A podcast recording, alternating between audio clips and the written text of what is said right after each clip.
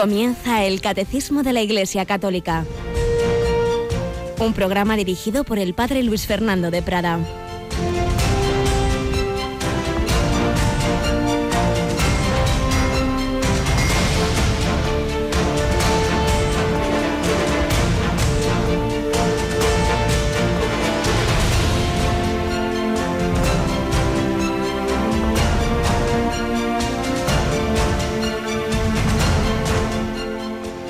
Alabados sean Jesús, María y José. Muy buenos días, muy querida familia de Radio María, caminando al trabajo, al estudio, o quizá en casa, o quizá en el hospital, muchos en el coche, bueno, cada uno en donde las circunstancias de la providencia nos tienen, pero todos ojalá buscando en este nuevo día a Dios y hacer todo el bien posible. Recordemos ese Evangelio del otro día, esa viña que no da fruto y, se nos da un año más para que dé fruto. O como dice también el, Evangelio de hoy, 70 eh, veces 7 tenemos que perdonar porque 70 veces 7, es decir, siempre Dios nos perdona, pero la vida se nos acaba, hay que aprovecharla para hacer todo el bien posible, para crecer en amor de Dios y del prójimo. Y como solemos decir, nunca más, nunca más habrá un 1 de marzo de 2016. Se nos concede este día, demos gracias a Dios, que seguro que nos levantamos y nos parece lo más normal, pues es un milagro cada día en la vida tener este regalo de la vida, de todo lo que nos permite seguir adelante y los que tenemos también el regalo de la fe, de la familia, tantos otros. Demos gracias a Dios, vivamos este día con alegría, pidamos esa visión positiva, solemos fijarnos en lo que nos falta, nos quejamos, en vez de darnos cuenta de lo que mucho que tenemos y agradecerlo. Agradecimiento y alegría como María que proclamaba la grandeza del Señor. Y con María seguimos adelante y también aquí tenemos a Cristina. Buenos días, Cris. Muy buenos días, Padre. Y estamos ya en la tercera semana de Cuaresma y como nos has recordado hace unos minutitos, pues eh, tenemos también esta semana nuestra, nuestras meditaciones de ejercicios para seguir avanzando en la cuaresma, ¿verdad? Sí, la verdad es que tenemos que dar gracias porque tenemos esos instrumentos para poder cada día, ¿no? como hoy decíamos en Laudes, convertirnos al Señor, que ya estamos en la tercera semana y todavía seguimos un poco, por lo menos yo, en las nubes. hija mía, el, Señor a ver si nos va bajando de las nubes, ¿verdad? Pero para ello ciertamente nos ayudan esas meditaciones que, como decías, esta semana son a las nueve, de, la, noche. Así que hoy en vez de un servidor tener el hombre de hoy y Dios, escucharemos al hombre de hoy buscando a Dios en esos ejercicios del Padre Jorge de la Cueva, de lunes a viernes 9 de la noche. Pues vamos nosotros adelante.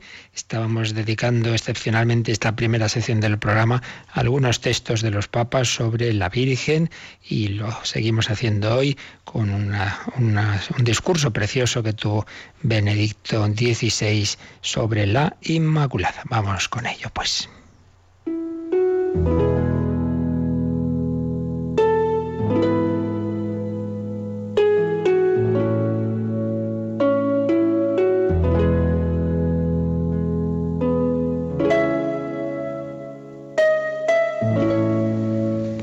Recordamos otro día, hay una plaza en Roma, la Piazza de España, la Plaza de España, precisamente donde está la embajada de España ante el Vaticano, en la cual hay una columna donde arriba está la Inmaculada.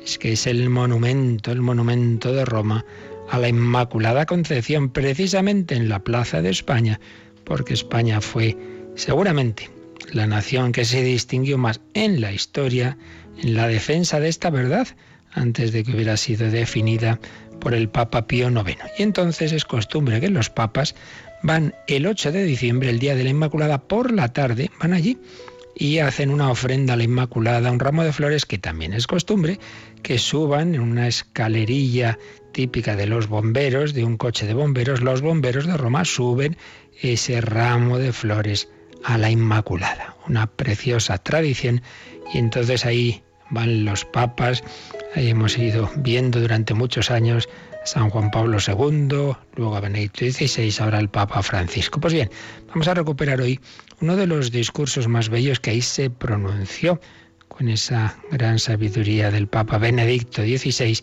Decía unas cosas preciosas el 8 de diciembre de 2009 que hoy podemos recuperar y así profundizar un poquito más. La verdad que ya explicábamos aquí sobre la Inmaculada Concepción, pero como tiene implicaciones para el día a día de la vida de una ciudad, en aquel caso Roma, pero lo que decía el Papa de Roma lo aplicaba también a todas las ciudades. Decía esto, en el corazón de las ciudades cristianas, María constituye una presencia dulce y tranquilizadora. Con su estilo discreto da paz y esperanza a todos en los momentos alegres y tristes de la existencia. En las iglesias, en las capillas, en las paredes de los edificios, un cuadro, un mosaico, una estatua, recuerda la presencia de la Madre que vela constantemente por sus hijos. También aquí en la Plaza de España, María está en lo alto, como velando por Roma. ¿Qué dice María a la ciudad? ¿Qué recuerda a todos con su presencia? Pensemos ahora cada uno de nosotros, allá donde vivamos, pues habrá sin duda imágenes, cuadros, mosaicos, estatuas. ¿Qué nos dice María con su presencia? Pues nos recuerda que donde abundó el pecado, sobreabundó la gracia, como escribe el apóstol San Pablo en Romanos. Ella es la Madre Inmaculada que repite también a los hombres de nuestro tiempo, no tengáis miedo, Jesús ha vencido el mal, lo ha vencido de raíz, liberándonos de su dominio. Y comentaba el Papa Ratzinger, ¿cuánto necesitamos esta hermosa noticia? Cada día los periódicos, la televisión y la radio nos cuentan el mal, lo repiten, lo amplifican, acostumbrándonos a las cosas más horribles, haciéndonos insensibles y de alguna manera intoxicándonos, porque lo negativo no se elimina del todo y se acumula día a día el corazón se endurece, los pensamientos se hacen sombríos. Por esto la ciudad necesita a María, que con su presencia nos habla de Dios, nos recuerda la victoria de la gracia sobre el pecado y nos lleva a esperar incluso en las situaciones humanamente más difíciles. Entonces hacía alusión el Papa a personas que, que hay en todas las ciudades en las que muchas veces no nos fijamos, decía así. En la ciudad viven o sobreviven personas invisibles que de vez en cuando saltan a la primera página de los periódicos o a la televisión y se las explota hasta el extremo, mientras la noticia y la imagen atraen la atención. Se trata de un mecanismo perverso al que lamentablemente cuesta resistir. La ciudad primero esconde y luego expone al público sin piedad o con una falsa piedad. En cambio, todo hombre alberga el deseo de ser acogido como persona y considerado una realidad sagrada, porque toda historia humana es una historia sagrada y requiere el máximo respeto. Se refería al Papa, pues personas, mendigos, gente que a lo mejor un día pues aparece uno muerto por ahí en la calle, y personas que no miramos en, cuando vamos por la ciudad y que de vez en cuando aparecen esas noticias tristes, pero como que no nos fijamos, pues no, cada persona, cada historia humana es una historia sagrada y requiere el máximo respeto. Y añadía Benedicto XVI, la ciudad somos todos nosotros. Cada uno contribuye a su vida y a su clima moral, para el bien o para el mal. Por el corazón de cada uno de nosotros pasa la frontera entre el bien y el mal y nadie debe sentirse con derecho a juzgar a los demás. Más bien cada uno debe sentir el deber de mejorarse a sí mismo.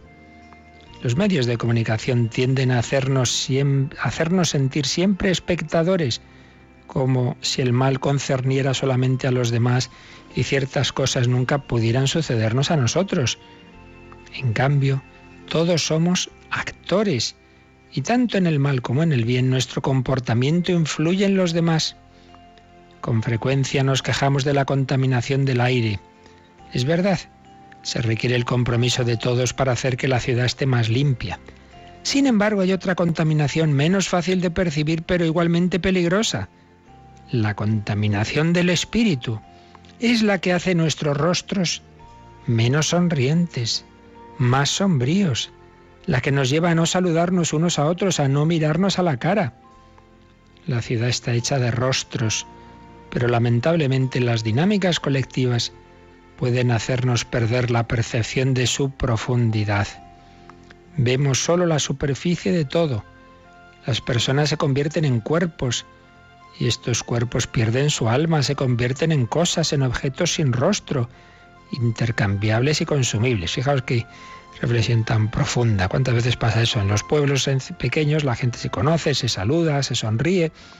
En la ciudad muchas veces cada uno a lo suyo, el rostro serio, con prisas, no nos miramos, no nos saludamos y dice que parece como si no fuéramos personas sino cuerpos sin alma.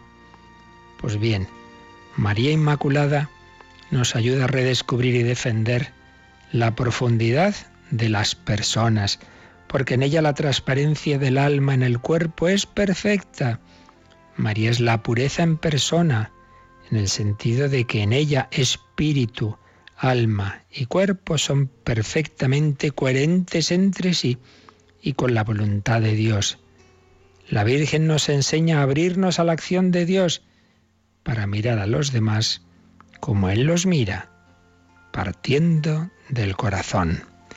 A mirarlos con misericordia, con amor, con ternura infinita, especialmente a los más solos, despreciados y explotados, donde abundó el pecado, sobreabundó la gracia. Fijaos un buen propósito cuando vayamos por la ciudad. Miremos a las personas en profundidad, sobre todo a los pobres, a los enfermos, a los más necesitados, y oremos por ellos y, si nos es posible, ayudémosles. Y terminaba así este discurso en la Plaza de España del Papa Benedicto XVI en 2009, el Día de la Inmaculada. Quiero rendir homenaje públicamente a todos los que en silencio, no con palabras, sino con hechos, se esfuerzan por practicar la ley evangélica del amor que hace avanzar el mundo. Son numerosos y raramente son noticia. Hombres y mujeres de todas las edades que han entendido que de nada sirve condenar, quejarse o recriminar, sino que más vale responder al mal con el bien. Esto cambia las cosas, o mejor, cambia a las personas y así mejora la sociedad. Mientras estamos atareados en nuestras actividades cotidianas, prestemos atención a la voz de María Escuchemos su llamada silenciosa pero apremiante.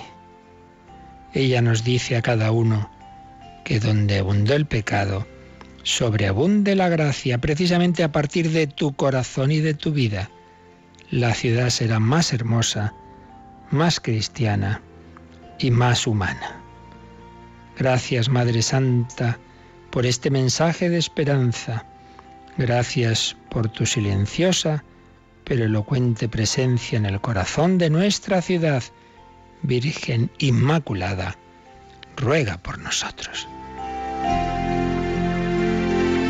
Qué precioso mensaje, pues tomémoslo para nosotros hoy, mientras estamos atareados en nuestras actividades cotidianas, prestemos atención a la voz de María, miremos en profundidades del corazón, una actitud orante, con esa caridad que le llevó a María a fijarse en aquellos novios que se les había acabado el vino, estemos atentos a las necesidades de los demás. Madre Inmaculada, Santa María, Madre de Dios, ruega por nosotros.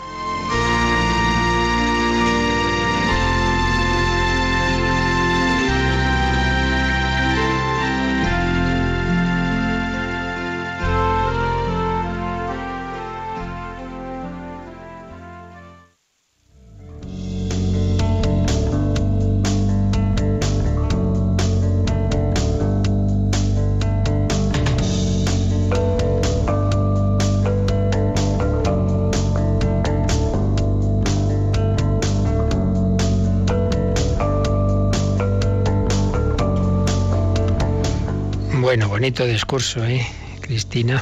Sí, la verdad es que sí.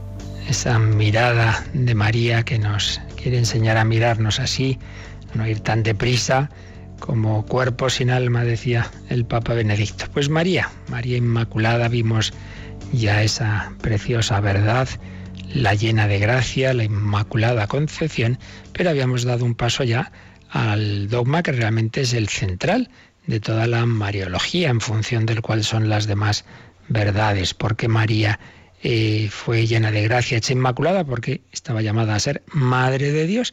Y esto nos lo explica el Catecismo en un número que ya leímos, pero vamos a releerlo, el 495. Llamada en los Evangelios la Madre de Jesús, María es aclamada bajo el impulso del Espíritu como la Madre del Señor desde antes del nacimiento de su Hijo. En efecto, aquel que ella concibió como hombre por obra del Espíritu Santo, que se ha hecho verdaderamente su Hijo según la carne, no es otro que el Hijo eterno del Padre, la segunda persona de la Santísima Trinidad. La Iglesia confiesa que María es verdaderamente Madre de Dios. Bien, pues ya vimos el día pasado que, bueno, en primer lugar recordamos los textos, los textos bíblicos donde aparece no de una manera, eh, digamos, tal cual, literal, explícita, María es Madre de Dios, pero equivalentemente. Muchos textos ya los vimos en su momento al hacer la síntesis bíblica sobre María, pero también los recordamos el día pasado, entre ellos el, de, el que menciona aquí el catecismo de cuando Santa Isabel recibe la visita, llamamos la visitación de María, y dice, ¿de dónde a mí que la madre de mi Señor venga a mí? Mi Señor Quirios es una iluminación del Espíritu Santo que recibe Isabel como la que recibirá San Pedro cuando 30 años después eh, Jesús pregunte quién dice los hombres que soy yo y quién decís vosotros, tú eres el Mesías, el Hijo de Dios vivo. Eso no te lo ha dicho Pedro, la carne o la sangre, sino mi Padre que está en los cielos. Pues también Isabel recibe la iluminación del Espíritu Santo, le da la fe de que María es la Madre del Señor, la Madre de Dios. Bueno, vimos diversos textos, no vamos a repetirlos, donde está afirmada esa verdad, aunque con unas u otras palabras. Y cómo se fue lo mismo, esta verdad muy prontito, muy prontito aparece en los primerísimos padres apostólicos eh, afirmada y hasta el siglo IV incluso, pues vimos y oímos esa, esa, oración, la más antigua que conocemos aparte del Ave María, que llamamos el Subtum Presidium, bajo tu amparo nos acogemos, Santa Madre de Dios. Por lo tanto, la verdad estaba, estaba en la tradición de la Iglesia, estaba en el pueblo cristiano, estaba en la oración, pero como pasa muchas veces en la Iglesia, es justamente cuando se niega algo, cuando eh, algo que ya estaba pacíficamente poseído, creído, rezado, cuando hay que ya precisarlo, y esto es lo que ocurrió en el concilio de Éfeso en el 431. ¿Por qué? Pues porque resultó que había un patriarca en Constantinopla, eh, lo que la ciudad fundada por Constantino, que después se llamaría Bizancio, la nueva Roma que se decía, y había un patriarca allí que se llamaba Nestorio. Y resulta que un 23 de diciembre del 428 estaba allí Nestorio en la catedral, pero estaba predicando y un, sacerdote que, que, se había invitado a predicar, era un famoso orador, se llamaba Proclo.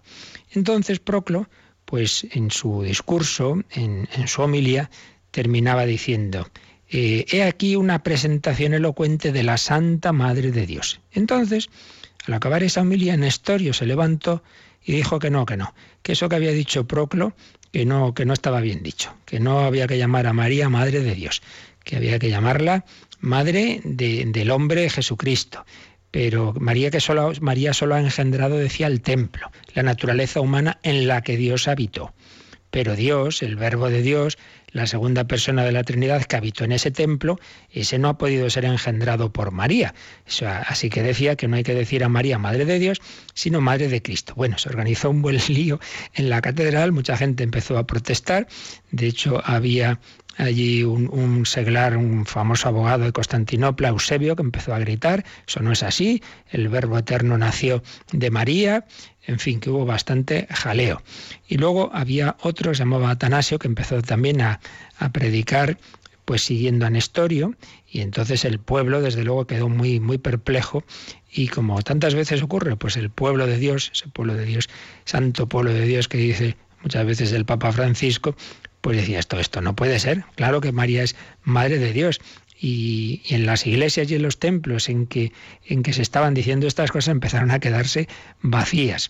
Entonces, en fin, más allá de, de, estas discusiones populares, pues eh, se acudió, se acudió, se acudió al Papa. Bueno, todo esto llegó a San Cirilo de Alejandría, el cual se quedó también bastante perplejo de que su colega de Constantinopla, Nestorio, dijera esas cosas. Ya hemos explicado bastantes veces y además este punto pues ya se lo vimos desde la perspectiva de Jesucristo cuando vimos esos primeros concilios tan importantes de la historia de la Iglesia y cuando llegamos a este concilio de Éfeso. Pero en fin, nunca está mal, nunca está mal repetir estas cosas tan, tan importantes. ¿Dónde estaba el equívoco de la argumentación de Nestorio? Él decía, eh, ¿cómo va María a ser madre de Dios? ¿Es que ella le ha dado el ser Dios? No, hombre, no, ya sabemos que no. La naturaleza divina es eterna.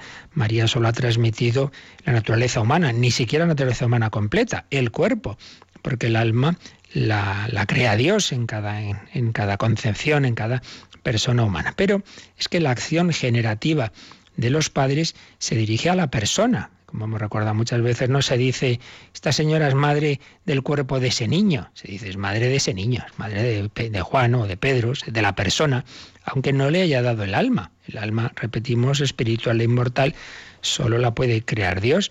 Pero hombre, los padres son padres de la persona, se es padre no de lo que se produce el cuerpo, sino de la persona. Pues bien, María es madre de la persona de Cristo y esa persona de Cristo es una persona divina. Por eso, San Cirilo, patriarca de Alejandría, se dio cuenta de que al rechazar el título Madre de Dios, lo que estaba en cuestión era entender bien esa persona de Cristo, esa estructura de Cristo. Y es que, claro, el verbo de Dios, la segunda persona de la Trinidad, es una persona divina. Esa es la responsable, el sujeto último de responsabilidad de la actuación de ese hombre que caminaba por Palestina, de Jesús. ¿Quién es ese que va por allí? ¿Es un hombre en el que habita Dios? No, no, es Dios mismo, es el Hijo eterno de Dios, es la segunda persona de la Trinidad. Si Dios no es la persona de Cristo, sino un mero habitante en ese templo, que sería el hombre Jesús, podría inspirarle como me inspira a mí, quizá en un grado superior, pero entonces ya no es el sujeto último responsable. Entonces, ¿quién murió por nosotros? ¿Dios hecho hombre o un hombre inspirado por Dios que habitaba en él como en un templo? Este es el fondo de la cuestión de entonces y lamentablemente de ahora, porque esto a quienes hayáis oído o leído algunas cosas por ahí, pues os sonará, porque este tipo de teorías sobre Cristo lamentablemente se siguen diciendo muchos siglos después de haber quedado muy claro en aquellos primeros concilios de la Iglesia, pues esa fe, que naturalmente no es un invento de ese siglo V o IV de Nicea, sino que es la fe de los apóstoles, la fe de, que, que refleja el Nuevo Testamento. No, no, claro, claro que es Dios, que no es simplemente un templo en el que habita Dios, un hombre inspirado por Dios. Pero repito, esto se vuelve a decir hoy día pues cuando, cuando va cayendo la fe, pues, pues bueno, sí, un hombre especialmente cercano a Dios, o sea que entonces no es Dios que ha muerto por mí, ¿no? Pues mire, esa no es la fe, esa no es la fe por la que han muerto millones de mártires.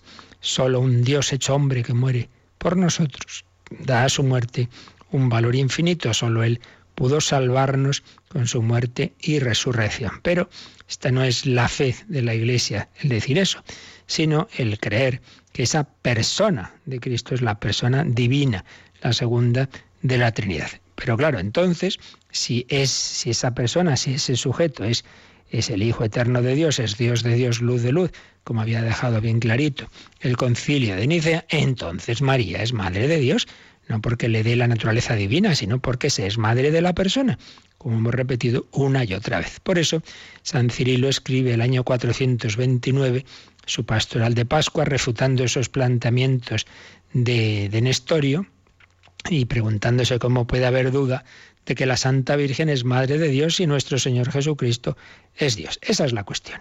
La cuestión de fondo es una cuestión cristológica.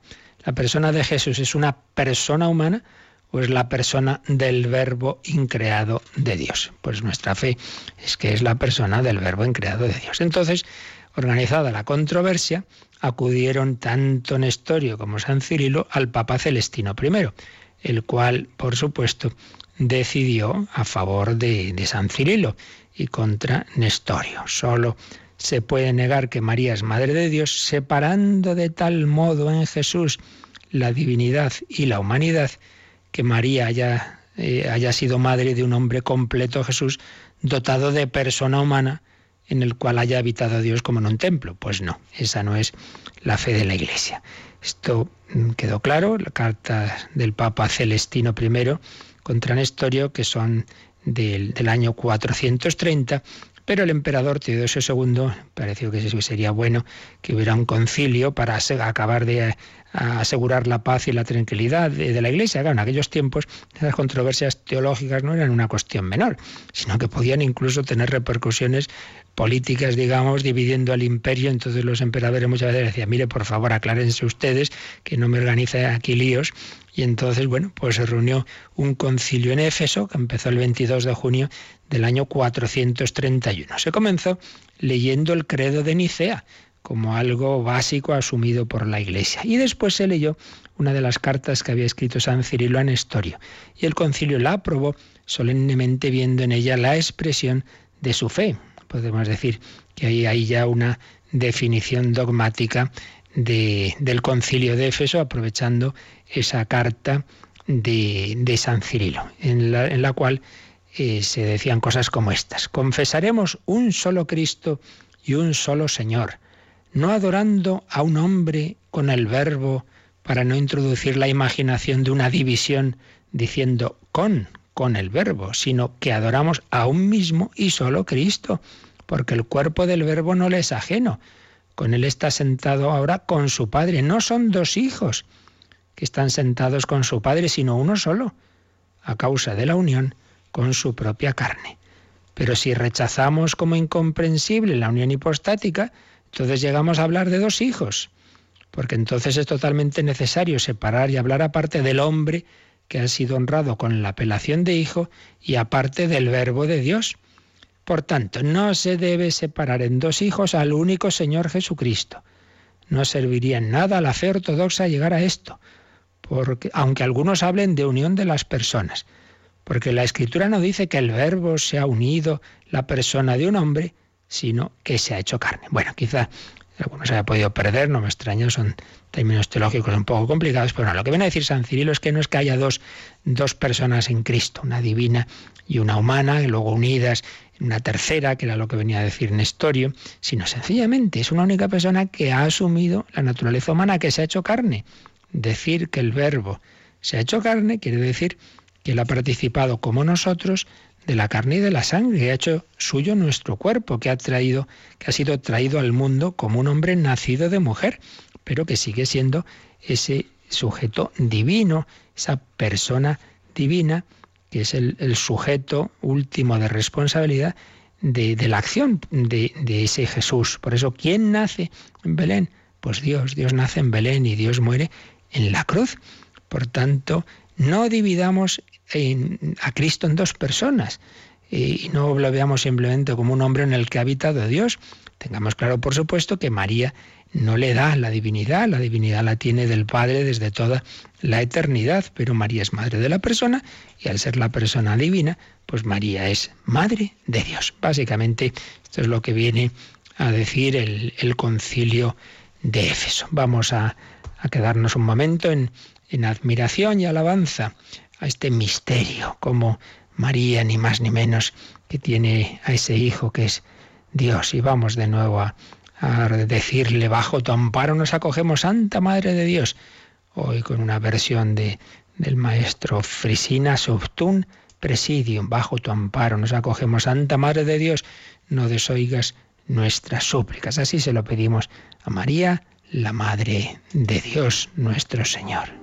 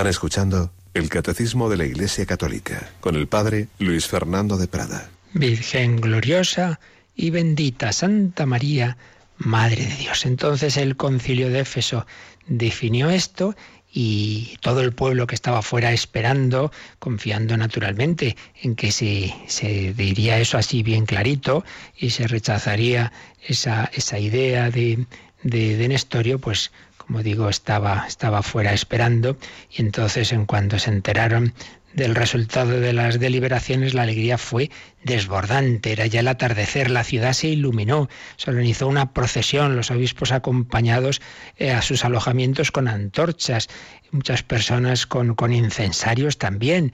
En fin, fue un momento precioso. Hay, hay quien dice pues que, que, el pueblo iba, iba rezando y cantando lo que sería la segunda parte de nuestra Ave María. Santa María, Madre de Dios, ruega por nosotros. Escribió San Cirilo, toda esta disputa sobre la fe no ha sido entablada sino porque estábamos firmemente convencidos de que la Santa Virgen es la Madre de Dios. De hecho, Pablo VI, en su exhortación apostólica Signum Magnum, veía en el jubiloso arranque de la población cristiana de Éfeso una asociación de, de esa población al saludo de María como Teotocos, como Madre de Dios. Y así se cumplía lo que la Virgen había anunciado. He aquí que me llamarán bienaventurada todas las generaciones.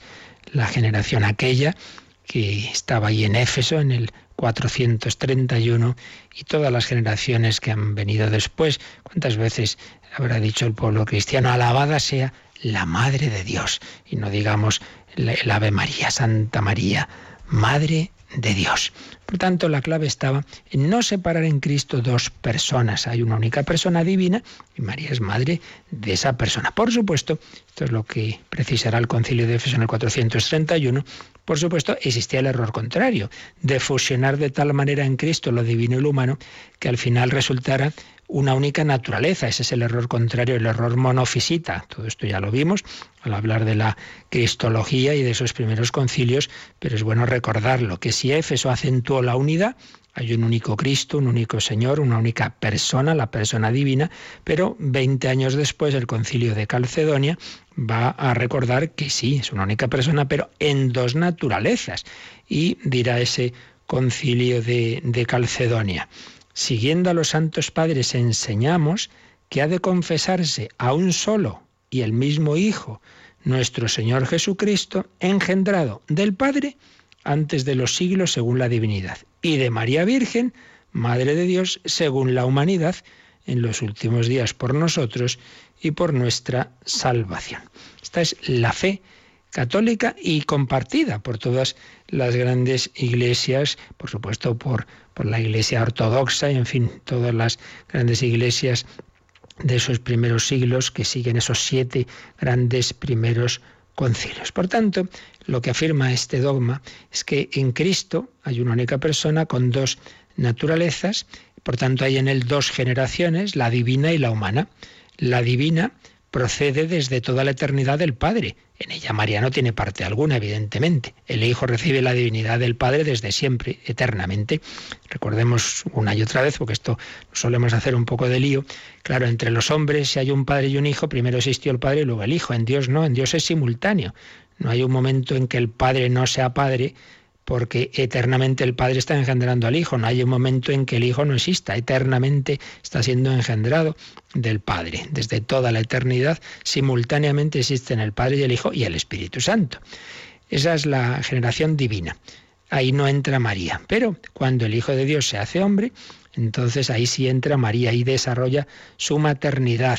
María le da la naturaleza humana, pero es madre de esa persona, es madre del verbo porque el término de la, de, de la generación es la persona engendrada. Y como en Cristo no hay más que una sola persona, por eso María es Madre de Dios. Por tanto, tres puntos, recordemos, siguiendo al Padre Martínez Sierra. Primero, María engendró a aquel del que se llama su madre, ya que Jesucristo no solo pasó a través de ella, como decían algunos herejes gnósticos, sino que tomó carne de la persona de María. Segundo, María verdaderamente engendró a Dios en el sentido de que engendró a una persona divina. Ciertamente no es madre de la divinidad, no es madre de la naturaleza divina, pero es madre de la persona divina.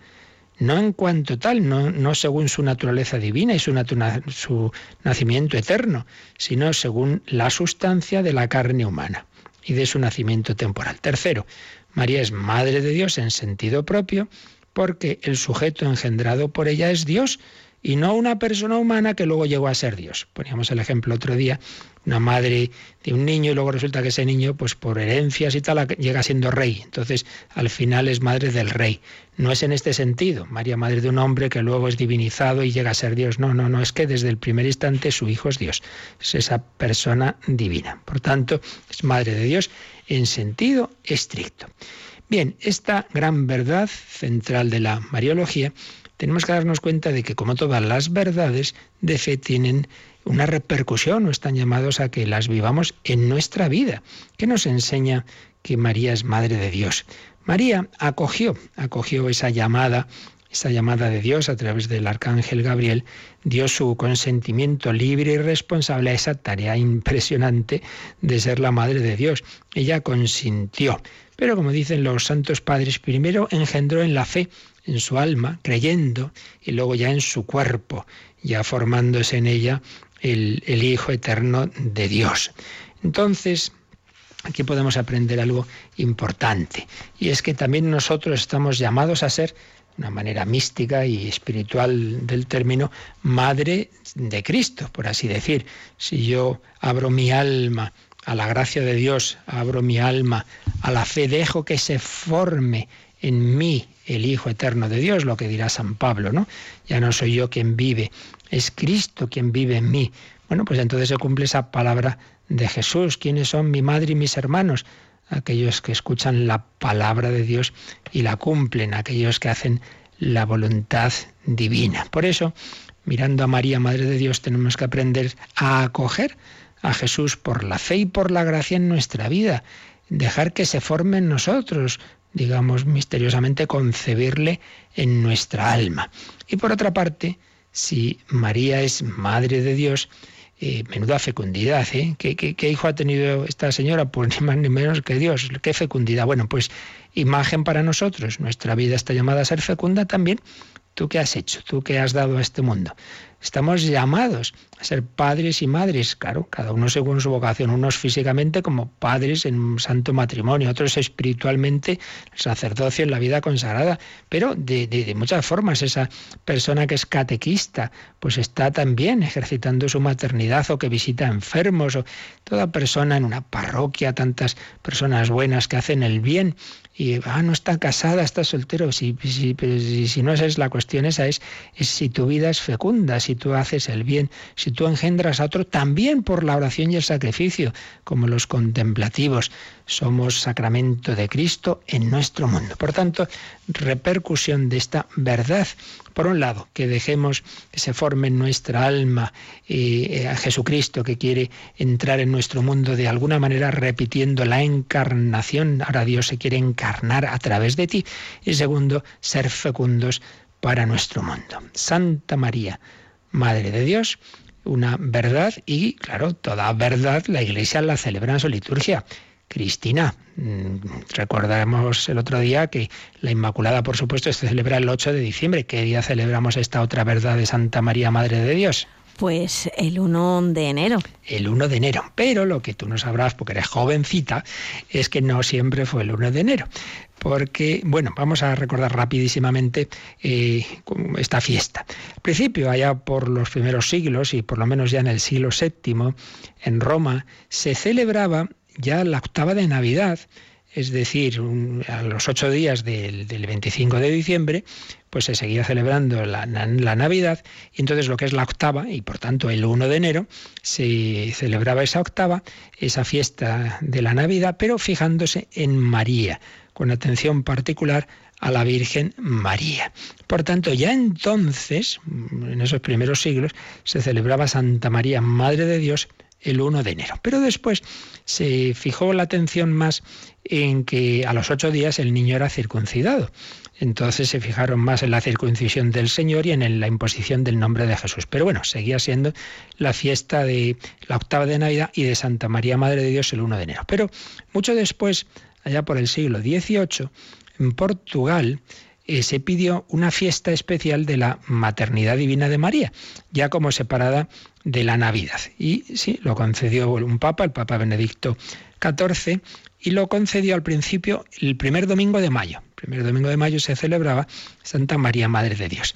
Pero ya fue en el siglo XX, eh, allá por, por 1914, cuando se puso esa fiesta el 11 de octubre. Esto es lo que personas eh, mayores todavía recordarán. El 11 de octubre eh, se celebraba la maternidad divina de María. Bueno, mayores y no tan mayores porque de hecho el Concilio Vaticano II empieza un 11 de octubre de 1962 bajo Juan XXIII, pues así, celebrando la divina maternidad de María. Pero después del concilio, como sabéis, hubo una reforma litúrgica y allí en el nuevo calendario romano se volvió al, momento en que se había celebrado históricamente la fiesta de Santa María Madre de Dios, que ya hemos dicho que fue precisamente en esa octava de Navidad y por tanto el 1 de enero. Por tanto, se vuelve a lo que había sido más tradicional, celebrar el 1 de enero Santa María, Madre de Dios, en ese contexto de Navidad. Y recordáis que ese día pues aparece ese evangelio, los pastores que fueron a Belén y encontraron al niño con María, su madre, con María su madre. Lo que ocurre es que ese 1 de enero se celebran muchísimas cosas. Ante todo es pues bueno, es la octava de Navidad. Es el día en que Jesús fue circuncidado y se le puso el nombre. El Evangelio nos habla de ello. Eh, por tanto, el nombre de Jesús, aunque luego Juan Pablo II trasladó la fiesta del nombre de Jesús al 3 de enero. Pero es también el inicio del año. Entonces, claro, hay una primera lectura que habla de las bendiciones divinas, pero también es la Jornada Mundial de la Paz. En fin, muchos temas. Y sobre todo que la gente está dormida, porque es el 1 de enero, entonces quizá puede quedar un poco oscurecido. Pues debemos darnos cuenta de la importancia de empezar el año precisamente invocando a Santa María, Madre de Dios, y a pedirle que nuestra vida en ese año que ha empezado y siempre sea fecunda. Una vida en la que dejemos que Jesús entre en nuestra alma y así lo podamos dar a los demás. Por eso, repetimos, pues la aplicación, la repercusión antropológica de esta verdad es que nosotros abramos nuestra alma como la abrió María a la gracia de Dios, que concibamos a Cristo en nuestra alma, en nuestra mente, por la fe, por la catequesis, por la oración, y que se vaya encarnando en nosotros, entre nosotros por la comunión, como ese cuerpo de Cristo que entra en nuestra alma misteriosamente por la Eucaristía, como entró en el seno de María por obra del Espíritu Santo, y que lo demos a luz en las obras de caridad y de apostolado. Ser fecundos, claro, nunca como María, desde luego, tiene esa fecundidad infinita de dar a luz a Dios, pero a su imagen, pues como la Iglesia es madre, eh, tenemos también nosotros que, reflejar esa maternidad eclesial y esa maternidad de la Virgen María. Pues bien, así terminamos este resumen, porque esto podríamos estar días y días, pero en fin, creo que lo esencial de esta verdad central de la Mariología, María, Madre de Dios, podemos dejar aquí.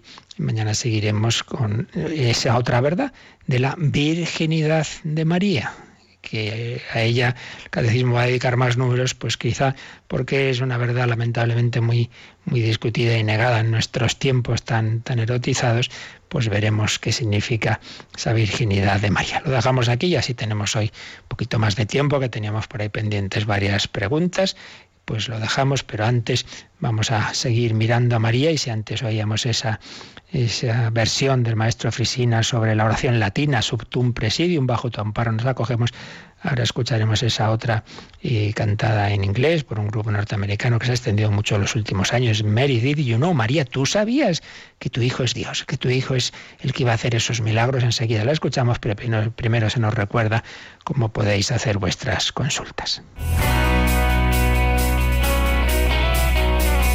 Participa en el programa con tus preguntas y dudas. Llama al 91 153 8550. También puedes hacerlo escribiendo al mail catecismo arroba radiomaria.es. Catecismo arroba radiomaria.es.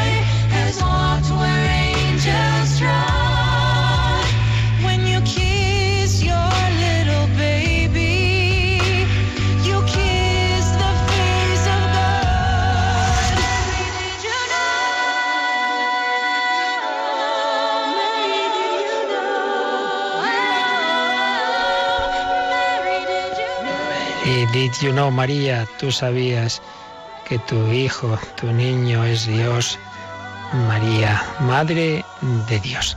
Bueno, teníamos por aquí, como decía, pendientes algunas preguntas. Una que respondimos, pero muy última hora, muy deprisa.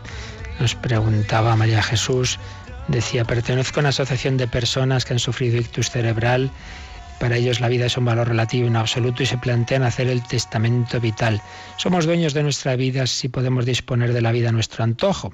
Por supuesto, no somos dueños de nuestra vida y podemos disponer de la vida a nuestro antojo porque la vida es un don de Dios que hemos recibido de Él. Pero, a propósito de esto, vamos a repetir, que esto ya lo tuvimos que decir muy deprisa, hay que distinguir, por supuesto, dueños de nuestra vida como para decir yo me he cansado y me la quito, me suicido directo o indirectamente? Por supuesto que no. Solo Dios es dueño de la vida, está claro que no. Eh, aplicar la eutanasia, este pobrecito está sufriendo, pues mira, ya para que sufra, le, ponemos una inyección, pues tampoco, pues es matar a una persona, aunque sea bajo capa de que no sufra, al fin no justifica los medios. Eutanasia pasiva, bueno, pues le que dejamos sin, sin alimentos, sin bebida y sin nada y se muere, pues lo mismo. Lo mismo no de una manera activa, pero tampoco puede ser.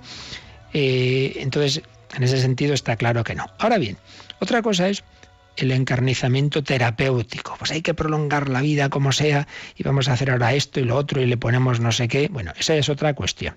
Entonces, esto que pregunta aquí María Jesús del testamento vital se puede entender bien y se puede entender mal.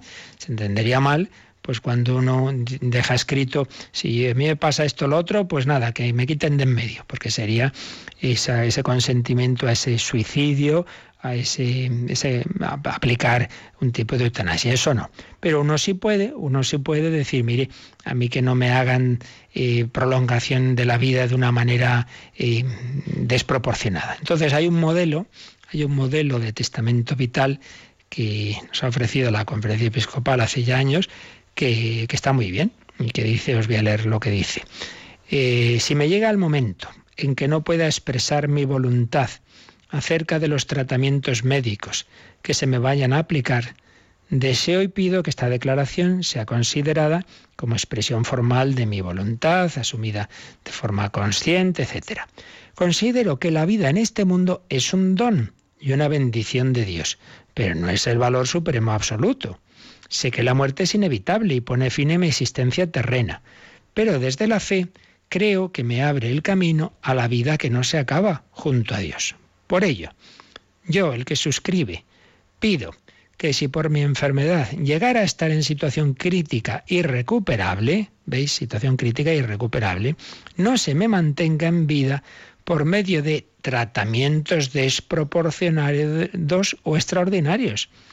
Pero por otro lado, que no se me aplique la eutanasia activa, ni que se me prolongue abusiva e irracionalmente mi proceso de muerte que se me administren los tratamientos adecuados para paliar los sufrimientos. Esto es muy importante. Ojalá se desarrollara más los tratamientos paliativos, que lamentablemente en España se están desarrollando poco y en cambio se invierte mucho dinero en otras cosas nada buenas. Pido igualmente ayuda para asumir cristiana y humanamente mi propia muerte. Deseo poder prepararme para este acontecimiento final de mi existencia en paz, con la compañía de mis seres queridos y el consuelo de mi fe cristiana. Bueno, y alguna cosa más. Pero esto es lo esencial. Por tanto, distingamos que uno no es dueño absoluto de su vida, la vida es un don de Dios, eh, pero distingamos que uno sí puede decir, mire, si ya estoy irrecuperable, no me prolonguen la vida, pues dándome esto, lo otro, ni me la quiten, con una eutanasia, activa o pasiva, ni la prolonguen de manera desproporcionada haciendo esto y lo otro, sino bueno, cuando ya llegue el momento, pues quiero morirme tranquilamente en la paz de Dios, asistido por los sacramentos y si estoy con sufrimientos, pues aplicando cuidados paliativos, que insisto, eso es lo que realmente tendríamos que desarrollar más. Bueno, Cristina, ¿teníamos por ahí alguna otra cosa pendiente? Sí, teníamos una pregunta mm, sobre el rosario de Justina de las Matas López. Dice que reza el rosario dos veces al día y reza el rosario tradicional de siempre. Y quiere saber por qué en Radio María no se rezan las tres Ave Marías finales después de haber rezado todos los misterios. Mm. ¿Es que no se deben hacer o por qué las hemos suprimido? Muy bien. No, no, pues mira, viene bien esta pregunta porque eso nos sirve para responder a otras muchas veces que nos dicen, oiga, ¿y por qué no rezan esto? ¿Y, por qué no lo dicen así? ¿Y por qué las palabras ese son estas o las otras? Bueno, mirad que en, lo que no es, o sea, lo que es la liturgia propiamente, las oraciones litúrgicas, está todo establecido en los libros litúrgicos, entonces pues lo que ahí viene y ya está. Pero lo que son oraciones de, muy recomendadas por la Iglesia, pero que no son litúrgicas, como es el caso del rosario, claro, no es eh, no está establecido de la misma forma por eso existen dentro de lo esencial distintas variantes.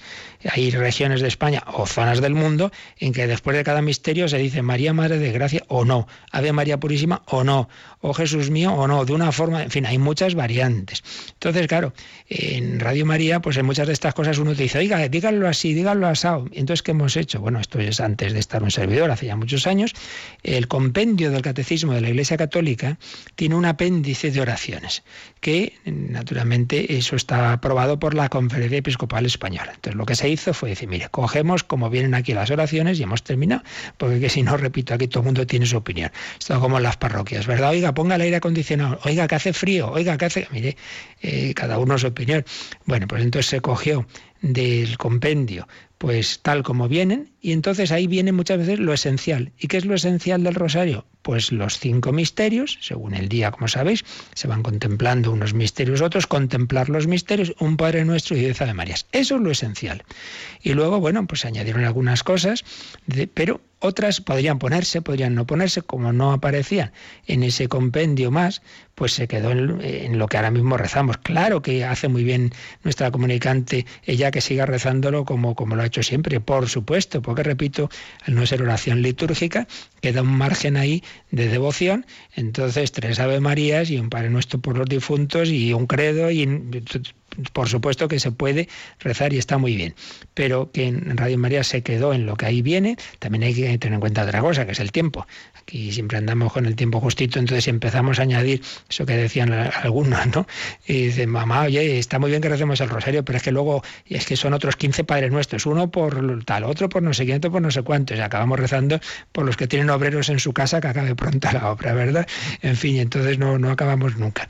Eso también tenerlo en cuenta. En definitiva, que cada uno en ese sentido, sin ningún problema, pues lo que tenga devoción de rezar el rosario que lo haga, pero también entienda que en Radio María se ha cogido lo esencial tal como viene en ese compendio del catecismo de la Iglesia Católica y, lo mismo pues en las versiones, las traducciones, que serán mejores o peores, pero nosotros seguimos la que, la que está aprobada por la conferencia y no la que cada uno le parezca mejor. Muy bien, pues ahí lo dejamos y seguiremos mañana, si Dios quiere, yo recuerdo de nuevo que esta semana tenemos meditaciones de ejercicios espirituales a las nueve de la noche, unas grabaciones de hace ya algunos años del padre Jorge de la Cueva. La bendición de Dios Todopoderoso, Padre, Hijo y Espíritu Santo, descienda sobre vosotros. Alabado sea Jesucristo.